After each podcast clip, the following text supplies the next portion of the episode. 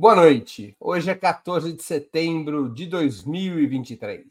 Está no ar mais uma edição do programa Outubro. No dia 11 de setembro de 1973, um golpe militar derrubou o presidente constitucional do Chile, Salvador Allende. Estabeleceu-se então uma feroz ditadura liderada pelo general Augusto Pinochet que governaria o país até 1989. Allende liderava inédita tentativa de construir uma transição do capitalismo ao socialismo sem a tomada prévia do poder pelas classes trabalhadoras e por dentro das instituições de um Estado democrático liberal. A derrota desse projeto, para além da denúncia dos crimes de lesa humanidade cometidos pelo regime pinochetista, sempre apoiado pelos Estados Unidos e demais forças internacionais de direita, sempre provocou intensos debates entre as correntes de esquerda. Afinal, o que teria dado errado? Porque uma ideia tão generosa, socialismo em liberdade, não foi capaz de estimular uma resistência suficientemente sólida para barrar o golpe pinochetista.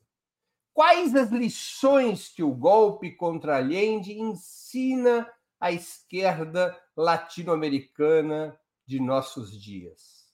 Para analisarmos esse tema, hoje teremos a participação de Mônica Bruckmann, professora do Departamento de Ciência Política da Universidade Federal do Rio de Janeiro, uma das principais estudiosas do desenvolvimento latino-americano.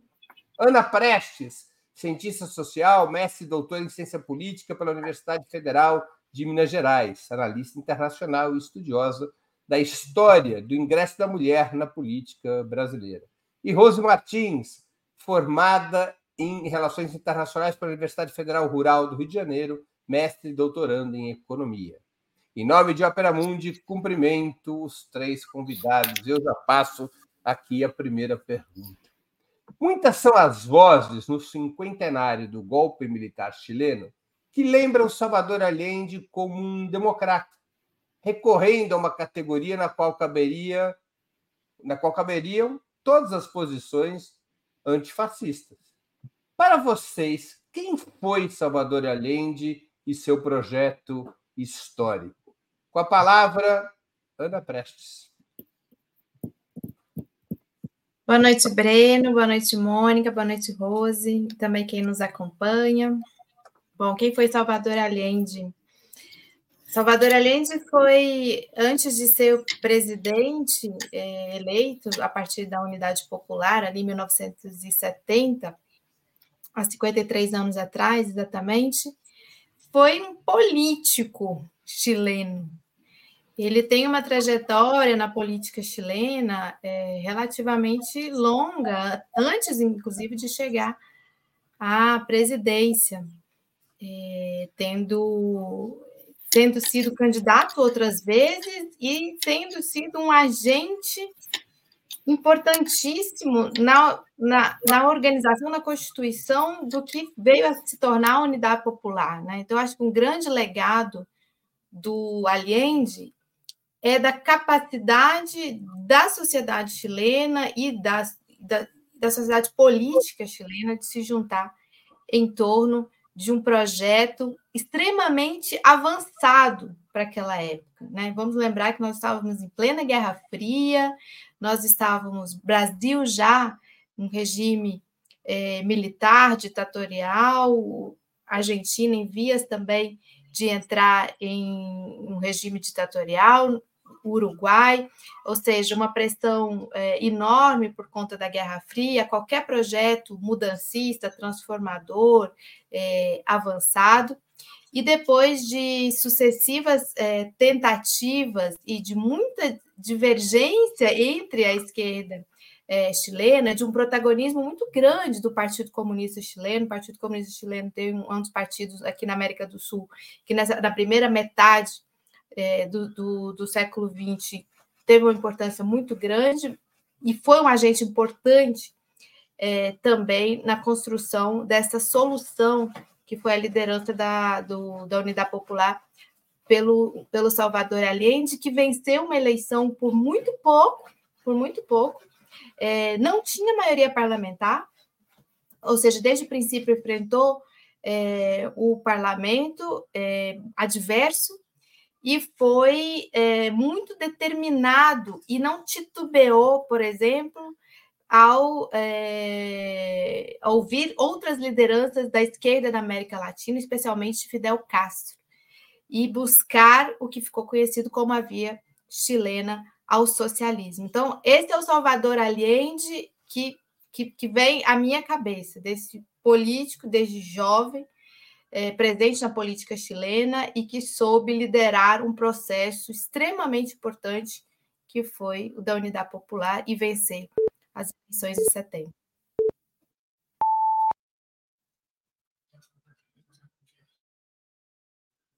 Tá sem tom, Breno. Com a palavra, Rose Martins. Já tem, já estou com sono.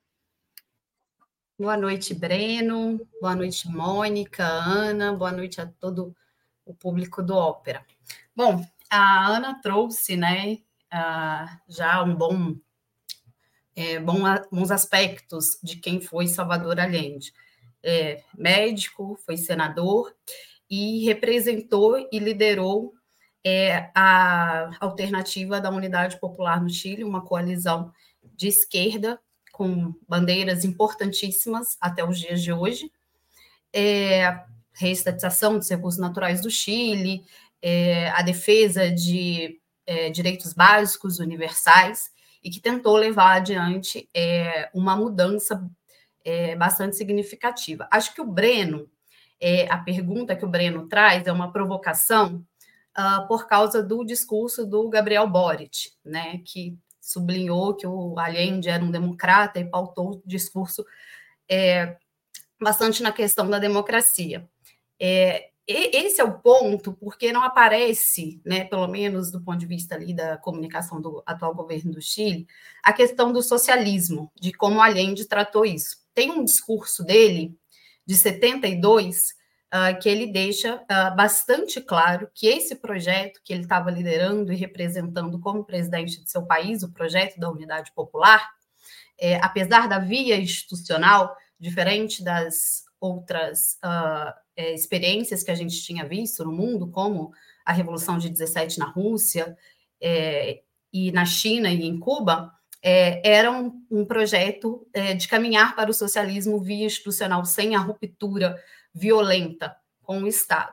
É, e nesse, nesse discurso de 72, né, portanto, ali um ano mais ou menos que ele era presidente, ele deixou claro que aquela mudança, as mudanças que estavam sendo implementadas no Chile, inclusive com é, a ajuda do povo, com uma participação popular muito forte, apesar de dentro da institucionalidade, era uma mudança que estava fazendo seu país caminhar para o socialismo. No final, ele deixa muito claro: romper com o sistema capitalista e levar o Chile ao socialismo. Então, antes de tudo, né, é, quando a gente faz, é, tentando responder essa provocação do Breno, é, dizer que o Salvador Allende era socialista, defendia o socialismo e tentou é, implementar, digamos assim, uma via chilena do socialismo no seu país e, infelizmente, foi derrotado de uma forma bastante violenta. Mônica Bruckmann com a palavra. Está sem som. Está sem som. Boa noite, Breno. Boa noite, Ana, Rose. Boa noite a todo o público que nos acompanha. É, bom, eu vou pegar carona no, no, que a Ana já colocou e a Rose também, e realmente é, chamar atenção para é, as diferentes manifestações que surgiram por ocasião dos 50 anos do golpe, e realmente é, bateu-se muito na tecla do eh, Allende como democrata, defensor da democracia, e ficou por aí. Eu diria assim, Allende foi um grande democrata. Ele acreditou na democracia como uma forma de construção, de transição para o socialismo, na via pacífica, mas não foi por ser democrata que ele teve que enfrentar um golpe profundamente cruento e violento. Foi por alguma coisa mais. Eu acho que é, o que ficou claro é que essa essa reação desde o setor militar, mas de toda a direita, ultradireita é, chilena e fora do Chile também, deveu-se aos profundos, aos profundos câmbios e mudanças que ele estava promovendo no seu governo. Né? É, essa tentativa de transição para o socialismo implicou uma coisa tão importante que a Rosa já mencionou, a nacionalização de recursos naturais estratégicos, dentre eles o cobre. O cobre é, é, ainda hoje em dia a atividade que maior participação tem no PIB chileno. Não sei se todo mundo sabe na audiência, mas o Chile é a primeira reserva mundial de cobre, é o primeiro produtor de cobre, sozinho produz mais de 35% do cobre mundial. Então, a nacionalização do cobre, a criação da empresa nacional do cobre, Codelco, foi um, um feito extremamente importante que correspondia um pouco ao momento histórico é, da América Latina, né? Nós tínhamos no Peru um, um, governo que nacionalizou o petróleo, que promoveu a reforma agrária, e esse foi justamente o segundo aspecto que eu acho muito importante na política de Allende, que foi o aprofundamento da reforma agrária no Chile. Isso foi é, uma, um aspecto que teve muita reação do empresariado chileno, do, do, do latifúndio chileno. Então, eu acho que ele enfrentou forças econômicas internas e externas colossais. E isso foi parte é, do entramado que culminou no golpe do 11 de setembro de 73, que, aliás, teve um antecedente, 29 de junho de 73 também, dois meses e pouco antes da consumação é, do, da segunda tentativa de golpe. E eu acho que, em terceiro lugar, outro aspecto que a gente deve destacar é essa vocação e esse convencimento que ele tinha de unidade da América Latina, da integração regional. No momento em que é, a, a, região enfrentava interesses extra-regionais fortes. Né? Então, são três elementos que eu acho que constituem é, um aspecto muito importante para analisar não só a trajetória de Salvador Allende, mas o significado real do que o governo de Allende teve na tentativa de uma transição eh, para o socialismo. O atual presidente chileno, Gabriel Boric, representaria a retomada do fio da história interrompido com a derrubada e a morte de Salvador Allende? Rose Martins, com a palavra. Pergunta polêmica, hein? é, Bom, primeiro são assim uh, dois momentos históricos bastante distintos, né? E duas personalidades e dois projetos também bastante distintos. É, o, o, a gente já falou aqui sobre quem foi o Allende e o seu projeto. E a Mônica tocou num ponto muito importante aqui da reforma agrária, né, que é, beneficiou é, muitas famílias no Chile e teve uma, uma, uma forte confrontação entre a burguesia é, chilena e o Salvador Allende. O Boric, é, ele, para mim, só para responder a pergunta de forma objetiva, ele não representa continuidade. Eu vou dizer por quê. É, o Boric ele chega né, é, ao governo do Chile depois do estalido social de 2019 e que tinha uh, como principal uh, bandeira né, a mudança da Constituição chilena, né, a Constituição de Pinochet de 1980. Né, e, e conseguiram é, levar adiante essa, esse projeto de mudança com a eleição dele. Também uma eleição bastante apertada. Mas depois que ele chega ao, ao, ao, à presidência do Chile, muito diferente do tom de discurso com Allende, uh, não foi um tom de confrontação e nem de defesa daquele projeto que foi defendido minimamente no estalido social de 2019. Né? Ele nomeia, por exemplo, ele faz um ministério de maioria de mulheres, mas nomeia um nome próximo ao mercado para uh, o, o, Ministério da Fazenda. Né? É, no, no, na campanha para o aprovo, que seria a nova Constituição, é, não entram temas econômicos e trabalhistas, né? o que era lá nos anos 70 os aspectos tão caros. A questão da nacionalização dos recursos naturais, né? o caso do cobre, o caso do lítio. Nem mesmo no, no primeiro, naquela primeira votação que foi uh, derrotada, não entra nem de forma clara a nacionalização, um assunto altamente caro no governo Allende. Então, não significa, além de serem personalidades completamente diferentes, discursos completamente diferentes, não significa uma volta do que aconteceu ali no Chile entre 1970 e 1973, adicionando a questão internacional também, né? Em plena Guerra Fria, o que era o discurso do Allende, o que é hoje o discurso do Boric, né? Em relação à Venezuela, em relação a Cuba, em relação a Nicarágua, e a gente pode falar disso depois que meu tempo está acabando, em relação à guerra na Ucrânia, o papel dos Estados Unidos e da OTAN no conflito. Então, é, não acho que seja uma retomada daquele processo, de nenhuma maneira, daquele processo dos anos 70, do início dos anos 70. Mônica Bruckmann com a palavra. Eu gostaria de responder essa pergunta, Breno, fazendo uma análise talvez histórica de, de um ciclo histórico que significou os processos eh, das esquerdas da América Latina nos anos 60 e 70 e o que, que significa no século 21. É, eu acho que são dois momentos distintos, né? A, o, o avanço da unidade popular eh, que culmina com a eleição de Allende em 70, em 70 eh, faz parte de um processo muito mais radical. Nós tínhamos tido a Revolução Cubana de 59, processos eh, muito radicais no, no Peru e, e, outros países que deram origem também a respostas eh, muito violentas na forma de golpes militares. Eh, e o momento histórico que nós estamos vivendo, dessa primeira onda progressista e agora uma segunda onda progressista muito mais, digamos, rosa que a primeira do século XXI, é, tem outras, outras características é, de menor radicalidade que aquele momento em que a Allende surge como uma liderança importantíssima não só no Chile, mas em toda a América Latina e mundial.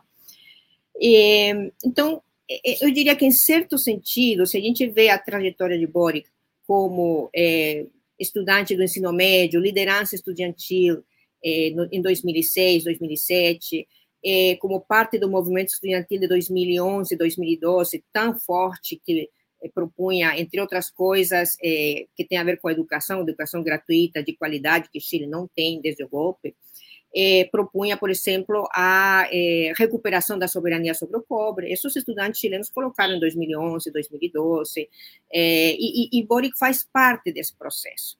Agora, eu vejo assim, dois momentos no governo de Boric. De março de 2021 a setembro, eh, desculpa, março de 2022 a setembro de 2022, quando o projeto de uma nova Constituição é derrotado, ele inicia com uma proposta, eu diria, um pouco mais radical, no sentido de uma série de direitos sociais, direitos.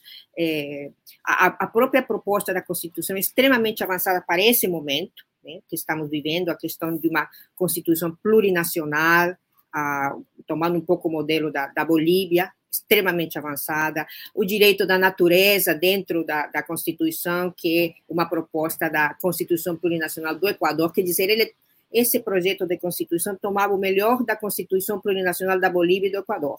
E outros direitos, como paridade de gênero, direitos dos povos indígenas, demarcação, etc. Isso constituía, eh, antes desse fracasso na, nas urnas, um projeto extremamente avançado, talvez muito mais avançado do que a sociedade chilena é capaz de processar nesse momento. Então, eu acho que eh, a gente tem que ver o contexto de, do governo atual de Boric, e esses dois momentos eu acho que podem ser uma, uma clave, de, uma, uma, uma possibilidade de uma análise, um ponto de inflexão, e certamente, nesse momento, ele fez muitas concessões, eh, que inclusive estavam eh, fora do que era o programa de governo com que ele se apresentou às últimas eleições. Ana Prestes com a palavra. Bom, não, Boric não, não representa uma continuidade. Eu não sei se foi exatamente essa palavra que o Breno usou, se teria uma continuidade ou uma sequência, não sei, do que teria sido é, golpeado né, ali em 73. É, eu, estive, eu tive a oportunidade de estar esses últimos dias no Chile e acompanhar de lá o cinquentenário. E uma coisa que me, me impressionou muito é que ele, ele não reivindica, é, é, ele não reivindica o Allende, ele não, ele não reivindica essa história. Isso me impressionou muito. É, ele reivindica algo que veio na primeira pergunta, que é a questão da democracia e dos direitos humanos. Ele eu falo Boric. Só que essa questão da democracia e dos direitos humanos, ela é pós-golpe. Ela, ela vem decorrente do que aconteceu em 73. E não do que foi a essência de 70 a 73, do, da experiência é, pós-eleição. Não sei se eu estou me fazendo entender, mas eu, isso, isso me chamou muito a atenção.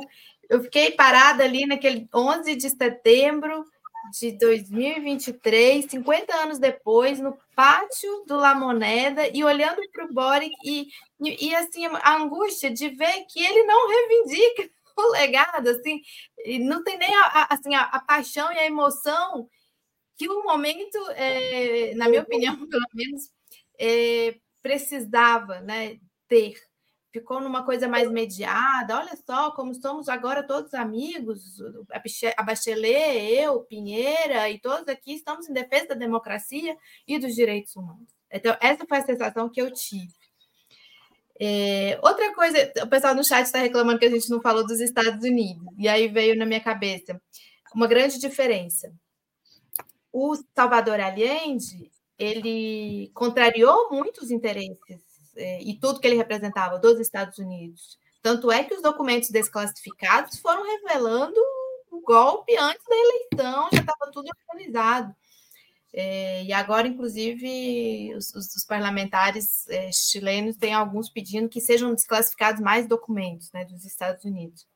E o Boric, em muitos momentos, talvez até inadvertidamente, espera-se, mas ele representa os interesses dos Estados Unidos em alguns lugares. Quando ele teve na União Europeia CELAC, ele foi a única voz dissonante, praticamente, da América Latina, com relação à posição da, da América Latina com, com relação à Ucrânia, ele estava representando o interesse dos Estados Unidos ali, querendo ou não. Aqui, quando ele veio ao Brasil, com Lula, recém-eleito, depois de anos de bolsonarismo, eleição difícil, ele criticou Lula por é, reconhecer Maduro como presidente da Venezuela, de alguma certa forma ele estava representando também os interesses dos Estados Unidos. Então, grandes diferenças, enormes diferenças, e é uma pena que ele não reivindique esse legado. Muito bem, vamos a mais uma pergunta. Em uma entrevista a uma revista brasileira, deixa o reloginho parar. O reloginho só pode funcionar a produção contra os entrevistados, contra os, a bancada, não contra o apresentador. O apresentador está impune. Bom, vamos lá. É, mais uma questão. Em uma entrevista a uma revista brasileira, em 2001, o presidente Chaves foi perguntado como ele compararia o processo venezuelano, liderado por ele a partir de 1999, com o processo chileno, comandado por Salvador Allende, ambos processos reivindicando uma transição ao socialismo. O presidente Chaves respondeu: ambos processos eram baseados, baseados em uma opção pela institucionalidade. A Revolução Venezuelana também é institucional. A diferença é que ela é armada.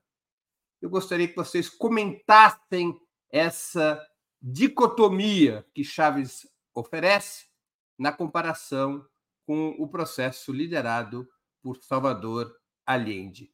Com a palavra, Mônica Bruckmann. E o Chaves foi muito correto nessa avaliação, né? de fato, é, se pensarmos em perspectiva histórica também, é, uma das razões mais fortes pelas quais Chaves consegue derrotar, consegue derrotar o golpe de 48 horas é porque ele conhecia o exército por dentro, as forças armadas por dentro. É, e não só conhecia, mas ele tinha uma força popular importantíssima que cercou o Palácio de Miraflores, pedindo a volta. Ele teve o apoio da guarda. Então, é, é exatamente isso, um processo muito distinto. Eu acho que o grande erro também, é, se a gente vê a, a partir de hoje, né, e, e isso é um consenso entre os, as análises que, que a gente acompanha, é, no caso de Allende, foi justamente ter acreditado na institucionalidade militar e aquela condição legalista dos militares, que os militares não seriam capazes de, chilenos não seriam capazes de completar um golpe como o que ele sofreu. Eu acho que isso foi um erro de avaliação, sim, é, e que mostrou os limites do processo. Né? É, tanto no sentido de uma, uma avaliação errônea das Forças Armadas chilenas, quanto uma avaliação insuficiente das forças é, da, da, direita internamente, né, os boicotes, a, e o que a Ana acabou de mostrar, a, o impacto fortíssimo, a intervenção direta dos Estados Unidos, via CIA, via uma série de agências, via um conjunto de mecanismos extremamente sofisticados para impactar a opinião pública, para desestabilizar o país, bloqueio, etc., que hoje em dia não é mais especulação. A gente sabia disso, mas hoje em dia nós temos um conjunto de provas documentais, documentos desclassificados, que mostram um a um o grau de comprometimento dos Estados Unidos com o processo golpista no Chile, desde o início do governo de Allende. Então, isso não é novidade. É, e, nesse sentido, acho que sim, são duas diferenças fundamentais. É, apesar de que os dois processos se colocam desde uma perspectiva de construção de um caminho para o socialismo institucionalmente democrático, Chaves nunca foi ingênuo ao avaliar, é, digamos, a importância de uma de uma é, um conhecimento e uma ingerência nas forças armadas como um poder que tinha que ser é, acompanhado de perto e de alguma maneira um controle a partir do governo desses setores. Com a palavra Ana Prestes. Muito bom, eu também acho que o Chaves estava certo e Chaves já tinha feito a, a nova Constituição, né? E o Allende ainda ia fazer, ainda queria fazer. É... E esse foi um dos pontos fortes de tensão com, com os militares, né? Muito, muito diferente também, assim, a, a, a relação e a construção, né? O Chaves, ele sai de dentro do meio militar, né? Então, desde a, a primeira tentativa de de tomada do poder, né, a, organização do movimento Quinta República, é, ele tinha uma relação muito forte interna, ele conhecia, como a Mônica falou muito bem, os militares, as forças, é, e ele conhecia a história, né? E ele conhecia muito dessa história, e, e, e o golpe no Chile é essencial para a gente conhecer a história da América Latina. É... Alguém falou de Fidel aqui no chat também, e ele também conversava muito com o Fidel, e o Fidel nós sabemos que era um exímio conhecedor da história latino-americana e das experiências é, latino-americanas, e eu acho que Chaves também se valeu muito é, disso, dessa oportunidade de construir é, e de trocar com, com Fidel, e, é, e o Allende ficou refém de uma é, de, de, um, de, um, cercamento dos militares que, que também entraram né, no, no governo e também foram tomando, ocupando posições até que ficou é, realmente sustentável como se viu no, no, no, golpe de 73. Infelizmente, a experiência de 73, do golpe no Chile, ela serviu de experiências futuras, né, de, de conhecimento para outros processos que vieram aí 20 anos depois, como foi o processo chavista nos anos 90. Acho isso. Com a palavra, Rose Martins. É, tem uma história, né, que o Fidel teria perguntado para Allende se ele não tinha medo de tomar um golpe com o aumento da tensão interna entre a, a burguesia, uma pressão internacional dos Estados Unidos é, e um golpe das Forças Armadas, e ele teria insistido que as Forças Armadas do Chile eram legalistas. O que parece ter acontecido na Venezuela, é, a despeito de, de, da lição histórica, né, porque no Chile aconteceu há anos antes, é que, além do Chávez conhecer as Forças Armadas, talvez com mais profundidade, porque tanto a Ana como a Mônica falaram disso, né, veio das Forças Armadas, é, é, além de conhecer com mais profundidade, ter tido essa lição histórica, é, eu acho que o Chaves tentou uma reorientação ali depois daquele golpe, né? Depois de ser deposto lá por 48 horas. Uh, e aí o que me parece que, que, que foi fundamental é, e ter entendido que é, a tensão ia evoluir a esse ponto em algum momento e deveria ter é, alguma resposta, como deveria ter acontecido no Chile, Uh, eu acho que é a reforma que ele implementou né, nas Forças Armadas é, e a criação das milícias na Venezuela. É, a gente fala pouco disso aqui, eu mesma assim, tenho um conhecimento muito profundo sobre isso, uh, mas me parece que a população civil se organiza e parece que existe um, um comando, é bem organizado, uh, e, e para defender aquele processo revolucionário iniciado por Chaves.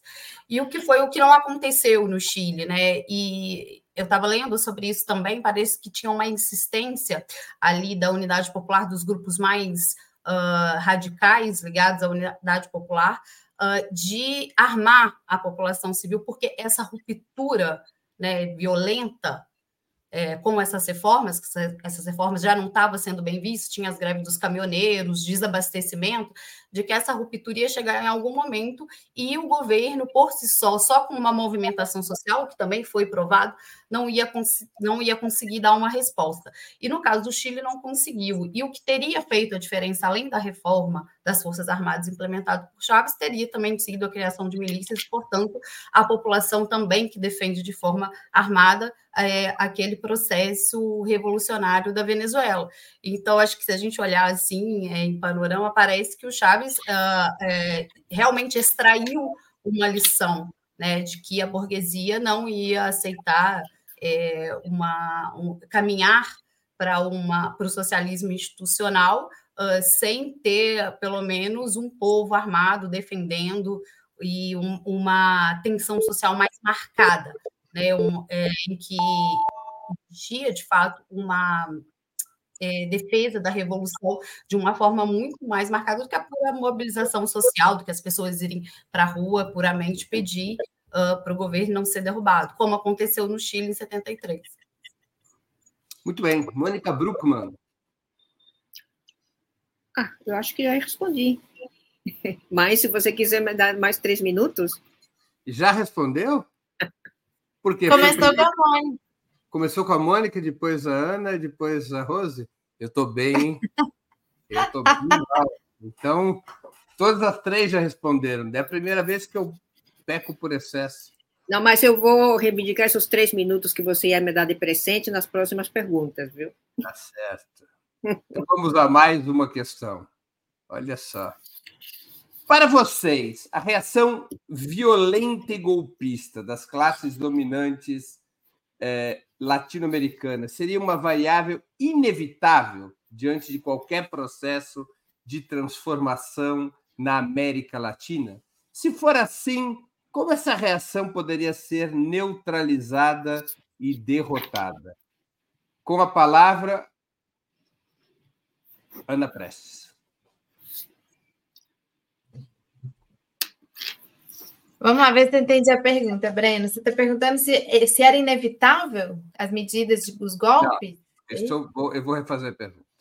É Para vocês, a reação violenta e golpista das classes dominantes latino-americanas seria uma variável inevitável diante de qualquer processo de transformação na América Latina? Ou seja, sempre se deve contar com uma reação violenta e golpista da burguesia latino-americana contra qualquer processo de transformação?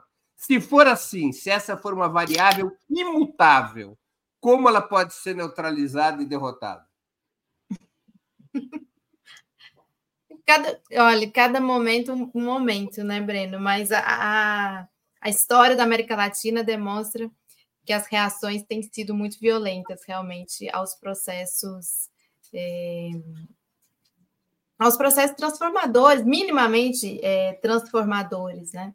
O último período, a Mônica falou desse nosso primeiro ciclo de governos progressistas, dos anos 90 para cá, é, e embora se considerar, não, já passaram a era dos golpes e da, das, das, das destituições forçadas, mas o que nós vimos foi uma série de golpes, né? A gente viu golpe em Honduras, Paraguai, Brasil, Bolívia, tentativa de golpe é, no Equador. Então, a, a, a inevitabilidade ela é própria do confronto, principalmente com quando o confronto ele é frontal com relação aos interesses das elites, das oligarquias e amparadas aí pela, pelos interesses é, dos Estados Unidos. E isso é muito complexo porque acaba deixando parte da esquerda e do campo da esquerda como refém ou na defensiva. E talvez essa nova onda mais rosa do que vermelha, como a Mônica também colocou, com relação a, primeiro, primeiro ciclo progressista que nós tivemos aqui, ele tem demonstrado isso, um grande, é, por parte de alguns, e aí eu acho que o Chile está colocado é, entre eles, é, de conseguirem traçar é, e defender os projetos pelos quais, com os quais foram é, eleitos, né? Toda essa recuperação que a gente fez do que levou o Boric, por exemplo, ao poder, de um, de um de um levantamento social importantíssimo no Chile contra o legado neoliberal, tudo isso vai se esvaindo com, é, parece-se, um certo temor de que venha uma reação muito violenta por parte dos interesses contrariados. Eu vou dar mais um minuto para a Ana. Como é que neutraliza e derrota essas reações? O que fazer?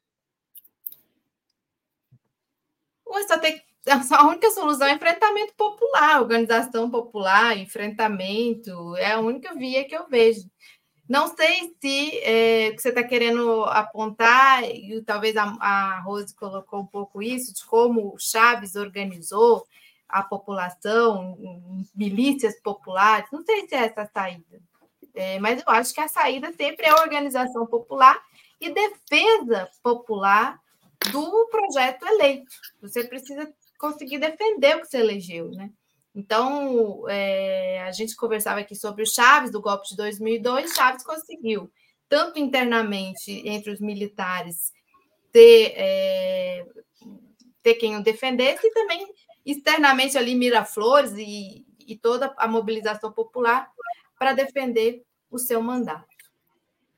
Com a palavra, Rose Martins. Bom, é, como a Ana começou a fala dela, cada momento é um momento, né? Se esse Uh, se esses serão movimentos violentos, né, como foi no caso do então, Chile. Aqui na América Latina, talvez cada momento seja o mesmo momento. Com variações. Característica da América Latina. Mas em relação ao golpismo, acho que a gente pode listar aqui vários acontecimentos, incluindo o Brasil, né? sobre governos que querem fazer mínimas concessões ou tentar reformar minimamente o neoliberalismo. É, a gente coloca aqui o caso do Brasil, a presidenta Dilma é, foi golpeada. O presidente Lula foi preso. Aí a gente pode falar aqui do caso mais recente do Peru, uh, do Evo na Bolívia, é, essa eleição super tensa no Equador, que pode é, voltar com, com o grupo político do Rafael Correia ao poder. Uh, então, o que me parece é que a burguesia, o capital, eles não querem fazer qualquer concessão de uh, avanço das pautas populares. Eu acho que essa é uma questão que, principalmente no Brasil, nesse momento, ela precisa ser, inclusive, pedagógica. Né? Agora, a pergunta, a, a, sua, a segunda parte da sua pergunta, ela pode levar até quase um cancelamento da gente aqui, a Ana captou esse, esse, essa armadilha, mas eu acho que é, é uma questão é, é, é, extremamente complexa, mas a mobilização é, social ela responde em si.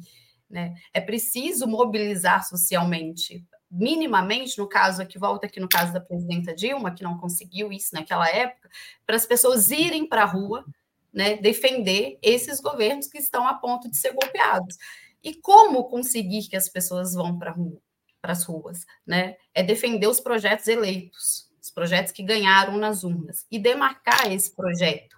Né? No caso do Chile, o Boris está enfrentando, a gente está falando aqui do Chile, o Boris está enfrentando lá dificuldades é, é, políticas muito sérias de popularidade, porque também abandonou o projeto que ele carregou desde o estalido e também para ser eleito presidente do Chile. É preciso demarcar que o projeto é diferente do projeto dos golpistas, não deixar que tenha essa confusão a ponto do povo não se sentir mobilizado e ir para as ruas defender contra o golpismo. É, eu acho que existe várias, várias. No Peru também é uma, é uma lição pedagógica. Acho que existe vários pontos no Brasil também.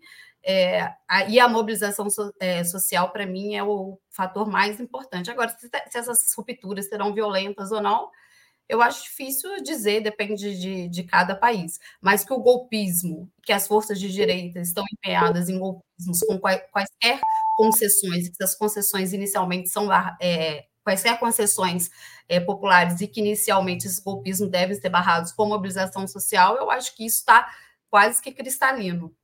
Não entendo porque muitas vezes não está sendo posto em prática. Mônica Bruckmann com a palavra. Breno, eu acho que esses processos golpistas na América Latina, historicamente, nunca foram processos nacionais ou processos endogenistas, articulados, criados, organizados em cada país. Em todos os casos, sempre teve uma intervenção de fora, né? E a gente sabe muito bem de onde que vem essa intervenção de fora, com diversos mecanismos. É, nós sabemos que as embaixadas dos Estados Unidos, em cada um dos países onde esses golpes se produziram, eram centros articuladores de apoio ao movimento golpista. Isso a gente não pode tapar o sol com o dedo, ninguém pode negar isso é, se a gente vê as fontes, né, as fontes abertas hoje em dia para consulta de qualquer um que queira aprofundar uma, uma análise, uma pesquisa sobre o tema. É, agora, se esses golpes não são endógenos, estão articulados a interesses é, de fora. É, inclusive, se a gente pensa no que a Ana colocou, é, a participação, como é que as elites e as oligarquias nacionais se articulam, as oligarquias nacionais na nossa região também, historicamente, nunca tiveram um projeto próprio, sempre estiveram articulados a projetos econômicos, projetos de poder dos centros da, da, do sistema mundial, da economia mundial. A aliança era com eles, muito menos com é, o desenvolvimento nacional. Então, é, acontece que a geopolítica hoje em dia, a gente tem discutido muito ah, nesse programa, está mudando profundamente. A economia mundial está mudando profundamente. É, os países, principalmente Estados Unidos, como um país que teve uma participação importante nesses processos golpistas na região, então, com uma economia muito debilitada, com um nível de isolamento na arena é, internacional, é, ainda continua sendo o principal poder de fogo do mundo, sim, principal poder militar, mas isso também vai caminho transformar. Então, eu acho que na, é, na medida que a geopolítica mundial muda e que os centros de poder mudam a nível do sistema mundial, eu acho que as condições também serão outras. É, eu colocou isso como um cenário, como uma tendência que a gente está observando. Então, a capacidade que os Estados Unidos pode ter de continuar mantendo esse nível de participação em processos desse tipo, eu acho que cada vez é mais, será mais limitada pelas condições materiais que, que esse país tem. É, o que, a gente pode fazer? Eu acho que é, coincido aí com a Rosa e com a Ana, no sentido que a organização popular é fundamental, a organização social é fundamental Se a gente não tem uma organização social é, em torno da defesa é, dos projetos em cada um dos países democráticos, a, a, os avanços dos processos de transformação, acho que a gente não tem como sustentar. Isso passa por um processo de conscientização política e social, certamente. Né? É, se a gente não tiver, junto com esse processo de organização social, um processo de conscientização, é, é muito difícil. Passa por pensar questões é, que têm a ver com defesa interna, com segurança, com é, um conhecimento profundo das Forças Armadas, claro que passa por isso. Acho que a ingenuidade é, é uma coisa que a gente já sabe que tem sido um erro histórico é, quando se trata de manter projetos é, transformadores. É, e outro elemento que eu acho muito importante, que nesse momento está de patas para cima, e, mas acho que a gente pode retomar, são os processos de integração regional. Olha, eu me lembro que, num primeiro momento da criação da Unasul, ainda com Kirchner como secretário-geral da Unasul, a Unasul foi um espaço de, é, é, de atuação contra alguns, algumas tentativas de golpe, por exemplo, na Bolívia.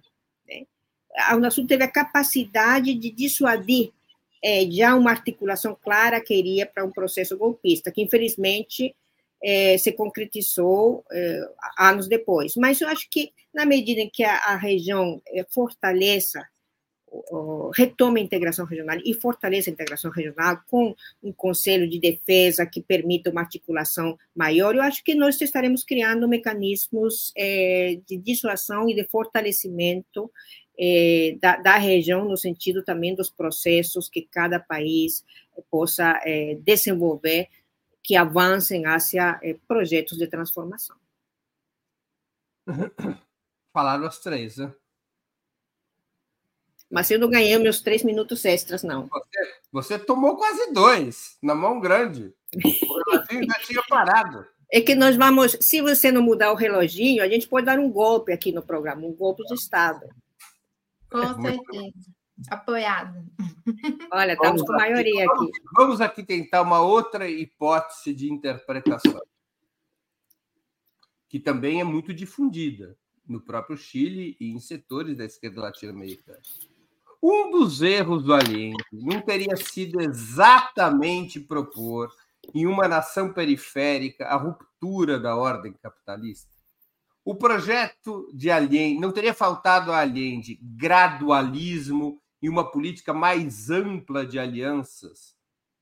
Não teria Allende se colocado numa situação insustentável, exatamente porque a sua perspectiva era revolucionária num país com as características do Chile, naquele contexto internacional? A solução mais adequada não teria sido aquela proposta por Enrico Berlinguer, então secretário-geral do Partido Comunista Italiano, um pacto com a democracia cristã chilena para reformas mais lentas e graduais, evitando a qualquer custo o enfrentamento, porque no enfrentamento a derrota seria inevitável.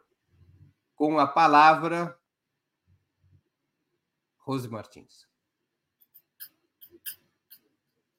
Não, espera um pouquinho só, deixa eu fazer o cálculo. Nossa, Martins. essa pergunta.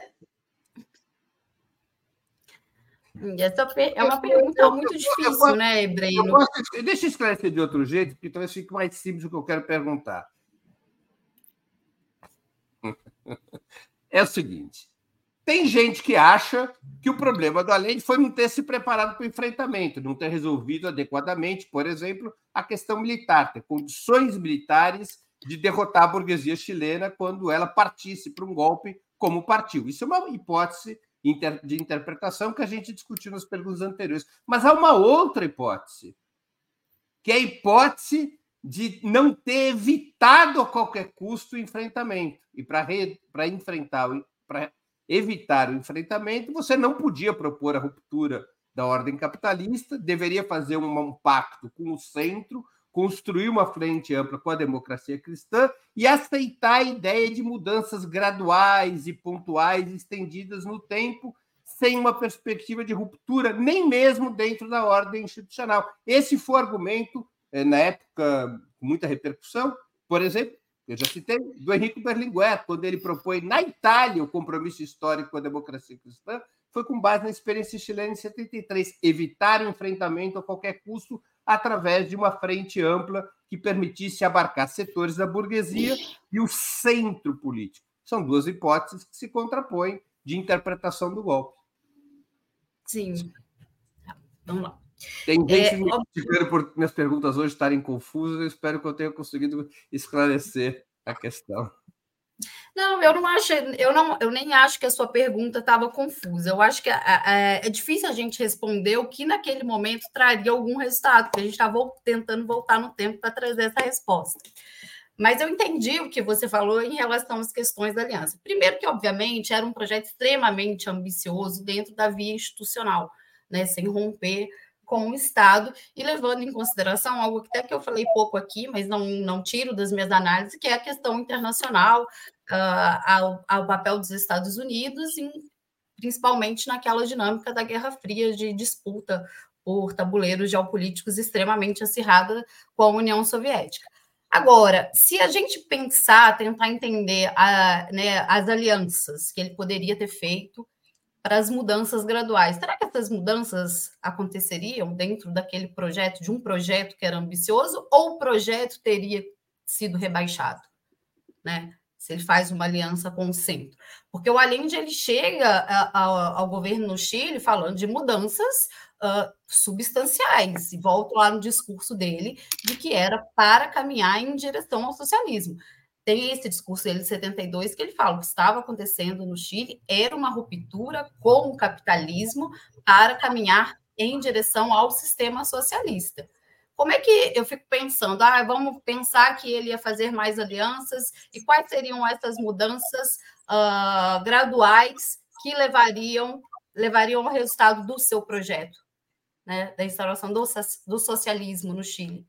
Então, é, é, é, não vejo também trazendo um pouco para o presente como essas alianças, né? A gente pode pegar o Chile do Boric agora, né? Como esse gradualismo vai levar às mudanças. Ele não conseguiu uma resposta nem para aprovar a nova Constituição, que era a grande bandeira do estalido de 2019 e do seu novo governo. É, então, eu volto a dizer que eu acho que é uma pergunta difícil, né, da gente voltar no tempo e trazer uma resposta, mas eu não vejo também como essa defesa de uma política de alianças e de uma mudança gradual, né, sem um rebaixamento, principalmente levando em consideração o projeto do Allende e o que ele defendia, sem um, re, um rebaixamento muito forte do seu projeto, e acabar que não ia ser mudança gradual, né, ia ser uma, um governo de alianças, uh, sem é, como uma espécie de administração ali uh, do capitalismo, né? Não era o que ele defendia uh, nos seus discursos. Com a palavra, Mônica Bruckmann.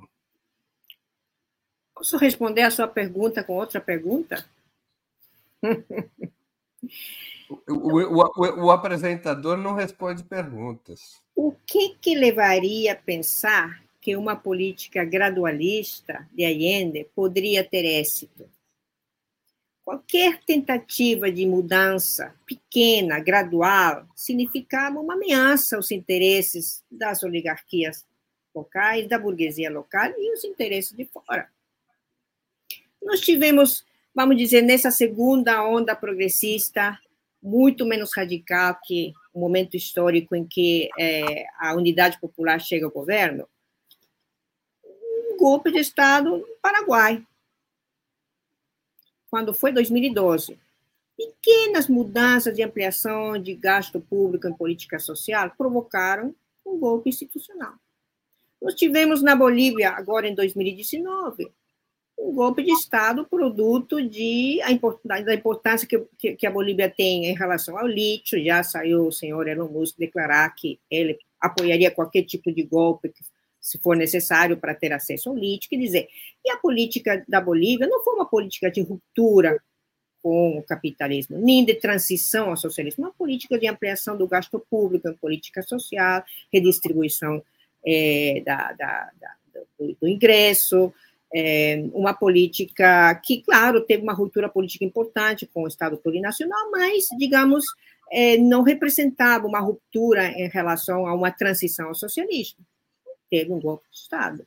No Brasil, sim, é muito longe, em 2014, nós tivemos um golpe é, das características que a gente viveu. Então, quer dizer, pensar que é, uma política gradualista teria tido uma outra, um outro desfecho no caso do Chile e que teria tido um reacomodo dos interesses é, vorazes dessa burguesia, dessa oligarquia, é, na perda gradual do seu poder econômico, eu acho que é muito ilusório, né? Para mim não tem nenhum sustento, inclusive desde uma perspectiva histórica, quando a gente analisa os outros processos na América Latina e, sobretudo, quando a gente analisa o comportamento dessa lógica é, no, no, no, na história mais recente da região.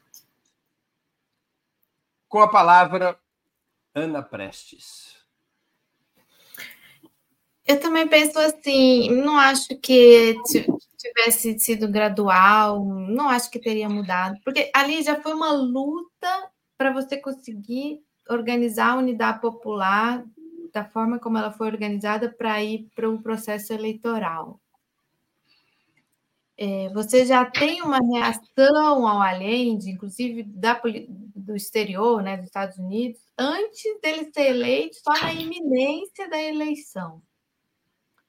É, você tem uma eleição que sai com o parlamento praticamente um terço, um terço, um terço, né? O, o, a unidade popular, o, a, a, democracia cristã e a direita chilena. É, e, a, e, e essa democracia cristã, não vejo como ela se alia, é, de dentro dela mesmo também surgiu muita reação ao Allende. Não vejo como construir essa frente ampla ali naquele momento. Posso estar equivocado, posso não ter todos os, uh, os conhecimentos necessários da, da, do jogo político ali da época, mas eu não acho essa uma hipótese. É, eu não acho nenhuma discussão muito produtiva essa. Eu acho que ali não estava configurado se, se, se fosse mais gradual, se seria diferente. Eu acho que qualquer iniciativa, você vê, só do, do governo tentar estabelecer uma nova Constituição, né? um, um chamado a nova Constituição, já gerou uma reação enorme, uma reação é, fortíssima, que acabou dando sendo o desfecho é, do golpe. Então, não vejo essa experiência do, ali do Chile, dos, de 71, principalmente, né, de 71 a 73, como o Allende pudesse ter escapado de ser defenestrado, né, de ser golpeado, como foi, se tivesse feito gestos é, de políticas é, mais é, graduais. Essa é a minha opinião. É, só para registro aqui de um elemento histórico que agora está praticamente comprovado, né? É, a definição da data do 11 de setembro no Chile foi porque o Allende, naquela tarde, iria propor um referendo sobre a continuidade ou não do seu governo. E aparentemente, a parte não golpista da democracia cristã estaria disposta a aceitar essa, essa proposta. Isso teria levado a uma precipitação do golpe para evitar uma saída que poderia até dar na mesma, né? quer dizer, mas para evitar esse tipo de saída que se teria marcado o 11 de setembro. Enfim, só um registrinho de, das pesquisas mais recentes. É, tivemos aqui várias contribuições, algumas perguntas, infelizmente eu não pude passar, mas vou passar um comentário do Alberto Alves, que comentou com o Superchat. Numa entrevista a Breno Altman, Breno Altman sou eu, até prova em contrário, Dilma Rousseff disse que Chaves só se manteve no poder graças ao exército e não pelo apoio popular. Então, e não é exatamente isso que a Dilma disse, eu acho. Mas vale a pena ver a entrevista. Faço, aproveito, agradeço ao Alberto e faço aqui o marketing também dessa entrevista. Não me lembro exatamente quando foi essa entrevista, a qual das entrevistas com a Dilma que ela trata desse assunto, é, mas de fato há uma abordagem sobre esse tema em relação à questão militar na Venezuela, a partir da opinião da ex-presidente. Muito obrigado, Alberto, por lembrar dessa entrevista e vale a pena é, acompanhar a opinião da, ex-presidenta Dilma Rousseff a esse respeito, concordando ou não concordando com a sua conclusão a esse respeito. Muito bem, chegamos assim ao final de mais uma edição do programa Outubro, que é apresentado de segundas às sextas-feiras, sempre às 19 horas. Eu conversei hoje com Mônica Bruckmann, Ana Prestes e Rose Martins. Muito obrigado às convidadas e audiência. Boa noite, boa sorte boa noite. a todos e a todas. Tchau, tchau.